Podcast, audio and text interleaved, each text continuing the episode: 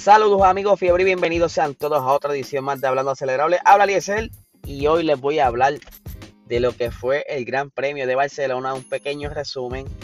Eh, primero voy a ir sobre las posiciones de finales de la carrera y luego voy a hablar de las pequeñas cositas importantes que fueron para mí durante la carrera. Para mí fue una carrera normal, ni muy aburrida, ni muy emocionante. Algo normal. Así que, primer lugar, Lewis Hamilton. Segundo lugar, Max Verstappen. Tercer lugar, Bottas. Eh, cuarto lugar, Charles Leclerc. Quinto lugar, Sergio Pérez. Sexto lugar, Daniel Ricciardo. Séptimo lugar, Carlos Sainz. Octavo lugar, Lando Norris. Noveno lugar, Esteban Ocon. Décimo lugar, Pierre Gasly. Once, eh, tenemos a Lance Stroll. En la posición 12 tenemos a, eh, a Kimi Raikkonen. En la 13 tenemos a Sebastián Vettel. En la 14 tenemos a George Russell. En la 15 tenemos a Giovinazzi. En la 16 tenemos a Latifi. En la 17 tenemos a Fernando Alonso. En la 18 a Mick Schumacher. En la 19 Nikita Mazepin. Y eh, que no terminó la carrera tenemos a Yuki Tsunoda. Pero vamos a hablar primero de ese inicio. Ese arranque, ese, ese comienzo de carrera. Luis Hamilton arrancaba desde la pole, que fue su pole número 100. Eh, y Max arrancaba de la posición número 2 en su carrera de, número 100 en la Fórmula 1. Comienzan y Max tuvo una mejor salida. Luis Hamilton, pues no sé qué le sucede y los últimos tiempos ha tenido esa, no sé si es por nerviosismo, no sé, casi siempre falla la salida. Yo creo que lo he mencionado en otros podcasts. Falló la salida. Quizás no lo nota muy bien porque la diferencia es bien poca, pero ven cómo Max va dominando esa salida. Se le pega detrás para coger el rebufo o el lead string o el, ¿verdad? Capturar ese viento, cortar el viento detrás de él y le logra ganar la posición en la primera curva. Un movimiento bien, bien pensado porque si no era ahí, no iba a ser más ninguna otra curva porque una vez un Mercedes se pone al frente no hay quien lo coja. Max le gana la, posición, le está sacando bastante tiempo. Digamos ya la primera vuelta tenía de entre a 1.5 a casi 2 segundos de ventaja. No es hasta que la vuelta 6, 7, por ahí más o menos, a Yuki Sonoda se le apaga el motor del monoplaza, no quiere hacer nada eh, y se queda varado en una curva esto forzando un safety car. Ya pues esto favoreció mucho a Mercedes porque volvió a juntar el pelotón. Y pues ya tú sabes que ahí entonces Max empezó a perder como quien dice la carrera. Porque de ahí en fuera fue toda una batalla campal. Eh, van, ¿verdad? Arrancan la carrera nuevamente, sacan el carro de Yuki. Y comienza nuevamente Luis Hamilton a cazar a Max. Esto haciendo que ambos se vayan comiendo esas gomas, esas softs que montaron al inicio de carrera.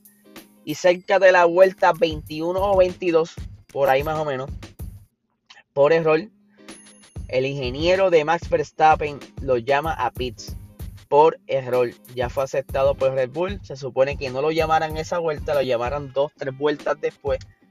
Y lo llamaron eh, antes de tiempo, esto, volviendo loco a los mecánicos, no estaban preparados para eso. Cuando Max llega, la goma eh, izquierda trasera, ese mecánico no estaba listo con su goma. Ahí fue donde Max perdió mucho tiempo en el pit, fueron 4 segundos en el pit. Obviamente esto, 2 puntos algo segundo extra en el pit fue fatal para él. Ustedes saben que en esta categoría el más mínimo tiempo cuenta y así fue. Max sale, eh, si no me equivoco, detrás de Charles Leclerc eh, y comienza entonces a ver cómo, cómo, puede maniobrar esa estrategia porque está solo. Checo Pérez no está cerca de él, no está su escudero y se le hace bien difícil analizarle una estrategia, aunque no es Max que la piensa, sino el ingeniero que aún así para mí está colgado. Porque, digo, no soy, yo no soy ingeniero ni nada, pero mucha gente quizás estará de acuerdo que pudo haber utilizado otra estrategia. Pero pues más adelante eh, Luis Hamilton se queda por varias vueltas al frente. Entra Pitts, creo que fueron cuatro o cinco vueltas después que Max entró. Y comienza entonces a, buscar a Max, a tratar de alcanzarlo para entonces pasarle. Pero ¿qué sucede? En un momento dado, eh, luego que le pasa a, varios monoplazas, se encuentra con su compañero Valtteri Bottas. Eh, por un momento me hizo pensar que Valtteri no le iba a dar la posición. Lo tiran por radio y dice, mira Valtteri, no aguantes a Hamilton, déjalo pasar eh, para que pueda cazar a Max. Y pasan como unas 3, 4 curvas Valtteri no lo deja pasar. Yo dije, ¿qué es que Se formó la pelea. Aquí Valtteri le va, a decirle, esta es mi oportunidad por lo menos de llegar al segundo lugar, déjenme tranquilo. Pero no, según Valtteri, luego de carrera, él dice que él simplemente estaba tratando de ganar tiempo para que entonces Charles Leclerc no, no lo alcanzara o poder ganarle la posición a Charles. Pues entonces donde la vuelta 10 Hamilton le pasa y comienza a cazar a Max Verstappen. Estuvieron batallando un buen rato, este, el DRS no era suficiente, no le podía pasar, pero a veces a veces no, sino que ayer me puse a pensar yo, contra, ¿será que eh, Lewis Hamilton ya lo tenían pensado? O sea, vamos a, fingir que lo estoy cazando, hacer que Max se coma las gomas defendiéndose. Y después repentinamente le hacemos, le cambiamos la estrategia. Pues mira, para mí que fue así. Porque Lewis Hamilton por momentos como que aguantaba la, la pata. O sea, no, no, no se le acercaba porque habían instantes donde estaba a 1.1, 1.2 segundos detrás de él, pero de momento se le acercaba de golpe. Y por eso, eso es lo que me hace pensar que lo estaban haciendo a propósito, haciendo que Max se le gastara la goma defendiéndose, porque obviamente Max iba a, hacer a, a tratar de hacer la estrategia a una sola parada. Y Max pensó lo mismo, pensó que Hamilton iba a hacer una sola parada. Pero así no fue, mi gente. Mercedes salió con una as debajo de la manga y ha metido a Hamilton cerca de la vuelta 40 y pico. Lo meten, tenían otro set de gomas medias nuevas y Luis Hamilton cae, creo que es cerca de la posición posición cayó varias posiciones. Y es entonces donde ahí se le, se le cayó el mundo a, Red Bull porque dicen, párate que este muchacho, o sea, acaba de, meterse a pits, tiene goma fresca, mucho más fresca, y nosotros no tenemos cómo hacer la estrategia. No tenemos a Checo que nos sirva de escudero, no, no, no tenemos nada.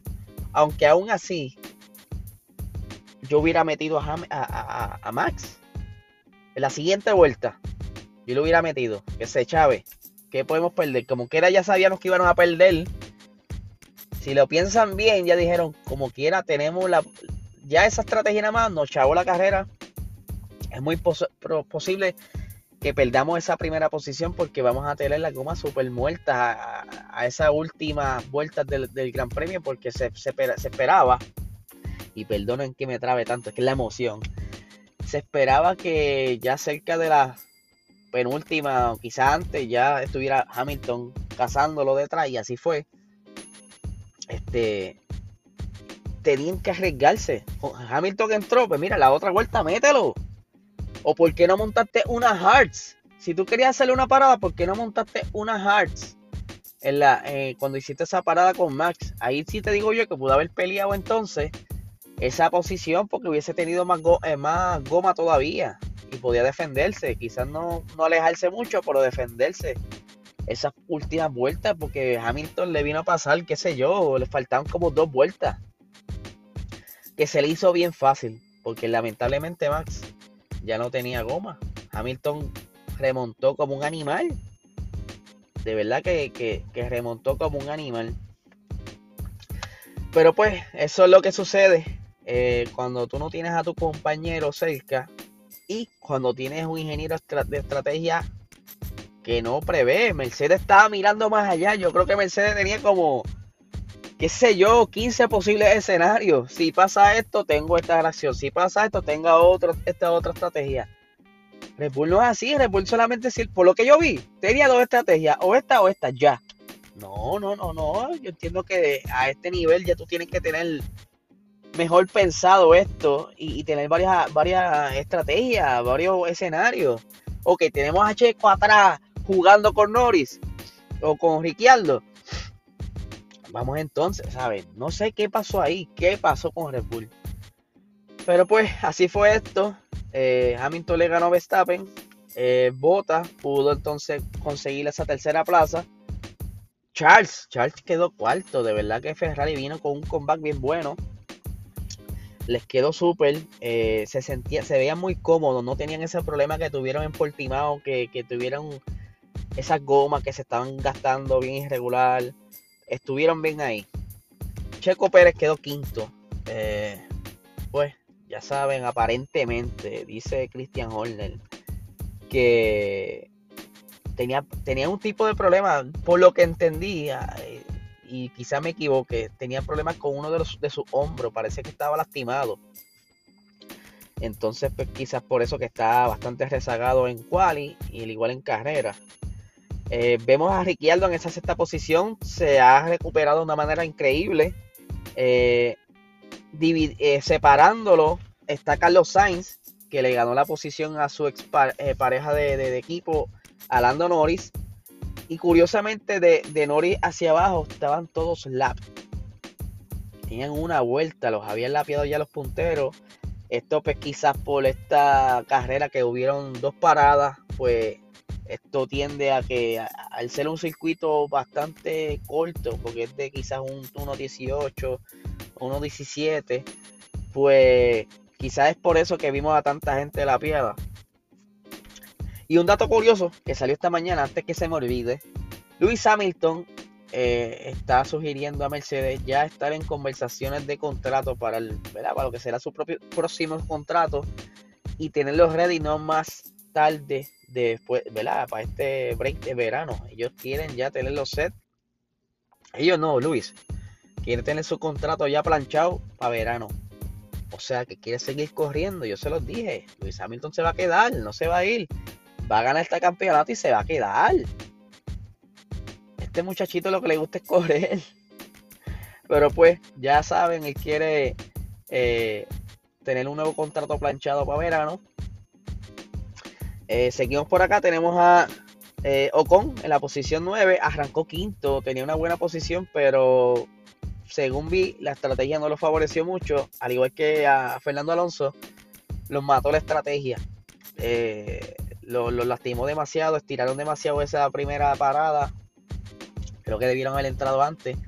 y seguir el ejemplo de Carlos Sainz, que utilizó unos, unos duros. Yo creo que, creo, creo que fue de los de los únicos que es una parada porque sinceramente soy irresponsable, no verifiqué bien las paradas, pero lo vi con dura, so me hace pensar que estiró bastante y solamente tuvo una parada. Eh, tenemos también por ahí a Pierre Gasly, la décima posición. Pierre Gasly de verdad que se lució ayer. Él, a pesar de que tuvo una penalización por no estar bien acomodado en el punto de salida, le dieron 5 segundos de penalty.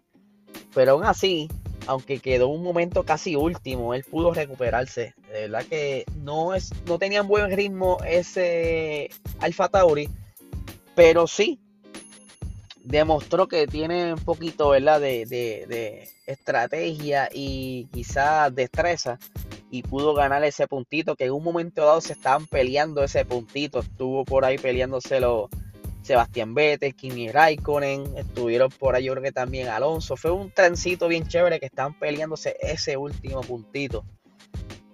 Tenemos en la posición número 11 entonces a Lance Troll que arrancó la posición 11, terminó la posición 11, al igual que su compañero Sebastián Vettel, arrancó 13 y terminó 13. Aunque Vettel sí se sentía cómodo, mucho más cómodo, el paquete nuevo no fue suficiente para ver una diferencia en estos dos monoplazas. Todavía no están al nivel de alcanzar el punto. Yo, yo por eso ya yo no, no es el piloto, sino el monoplaza. Yo no sé qué pasó. no sé qué pasó con Aston Martin, porque el año pasado ellos venían de unos tiempazos, de una. de raspar pela prácticamente. Ayer ellos quedaron cuartos en el, en el, campeonato de constructores, ¿sabes? Que tenía un buen carro. Se supone que es el mismo chasis. Ellos reciclaron el chasis, todos los equipos reciclaron el mismo chasis del, del año pasado. Así que este es un Racing Point pintado color verde. Lo que me hace pensar es entonces que los demás equipos sí tuvieron un gran avance. Y simplemente Racing Point se quedó atrás. Se confiaron en que su monoplaza ya estaba bastante avanzado. Y dijeron, con esto vamos a raspar pelas. Si el año pasado nos curamos, pues en este año pues, vamos a pasarla bien. Y no fue así. Eh, McLaren hizo un salto enorme. Red Bull hizo un salto. Todo el mundo hizo un salto. Y yo creo que ellos se quedaron atrás. Así que no es que no es que sus avances, su, su, diseño nuevo es, una porquería, sino para mí que ellos no hicieron mucho y por eso es que están sufriendo tanto. Kimi Raikkonen, ahí en la posición 12, arrancó 17 y pues pudo remontar y quedar en la posición 12. Giovinazzi, su compañero de equipo, tuvo un pequeño incidente, lo que fue en el pit stop. Al momento de cuando fueron a montarle la goma, eh, una de ellas estaba vacía. Aparenta ser que estaba, tenía una pinchadura. Estaba, no tenía aire y pues tuvieron que entonces este, entrar de nuevo los mecánicos corriendo a buscar otro set de goma. Eso fue como que diache. Pero pues no fue problema de ellos, fue problema de Pirelli. Pirelli este fin de semana creo que también, si no me equivoco, fue Kimi también que tuvo un problema con una de las gomas. Se le explotó una goma y estaban echando la culpa a una cámara. Pero ahora bien, mirando esto, ya van dos gomas raras que le ocurre a Alfa Romeo, no sé. Quizá me equivoque, quizás soy yo el loco conspiratorio. en la posición 14 tenemos a George Russell. La Tiffy en la 16 eh, se ven bastante mejor, mucho mejor. Eh, aunque están todavía atrás en lo que es eh, no alcanzan a los puntos, pero sí ya los vemos la diferencia, las cuales este, se están viendo un poquito más rápido. Yo espero que ya próximamente puedan este, mejorar un poquito y puedan pedir por lo menos por ese puntito, por lo menos estén ahí matándose como hicieron ayer por ese puntito en la posición 10. Como le mencioné, Alonso pues fue la estrategia, no fue la mejor. Mick Schumacher pues por lo menos quedó por el frente de, por delante de su compañero de equipo, Nikita Mazepin. A Nikita Mazepin ayer le dieron otro regaño. Eh, en un momento dado, Luis Hamilton estaba detrás. Iba detrás de ¿verdad? buscando a Verstappen a cazarlo. Y pues Toto Wolf hizo una llamada a la FIA y curiosamente lo incluyeron. O sea que ahora está saliendo este tipo de llamadas al aire. Y sale Toto Wolf diciéndole: Mira, este, este muchachito está acá en medio, sácalo. Y pues le dieron un regañito a Mazepin. Mm, ya, ya faltaba, ¿verdad? Me extrañaba que no había hecho algo. Pero pues eh, se, echó, a un lado y pues dejó pasar a Luis Hamilton. Y Yuki Sonoda, eh, durante la cual y se estaba quejando del monoplaza, que era una porquería, bla, bla, bla, bla. Y pues mucha gente lo criticó, pero mira, parece que sí. Él decía que sentía algo raro el carro. Y sí, durante esas primeras vueltas estaba cogiendo la curva 9 cuando de momento se le apagó. Y pues él fue el que ocasionó que sacaran safety car. Nada, este es el resumen básicamente de lo que fue la carrera de Barcelona. Los invito a que vean el episodio de Box Talk el viernes pasado y comparen nuestros, eh, nuestros pronósticos con lo que sucedió en carrera. Eh, ya este viernes vamos a entrevistar a José eh, Blanco. Estará en entrevista este próximo viernes con nosotros en Box Talk. Eh, este miércoles venimos con el full análisis de, la carrera de Barcelona. Vengo con Luis TG90PR. Nos vamos a curar un ratito a las 8 de la noche este miércoles. Así que lo, estaré pendiente por ahí, ¿verdad? Lo, lo estaré leyendo en los comentarios del live. Así que Muchísimas gracias por escucharme como siempre y que tengan una excelente semana.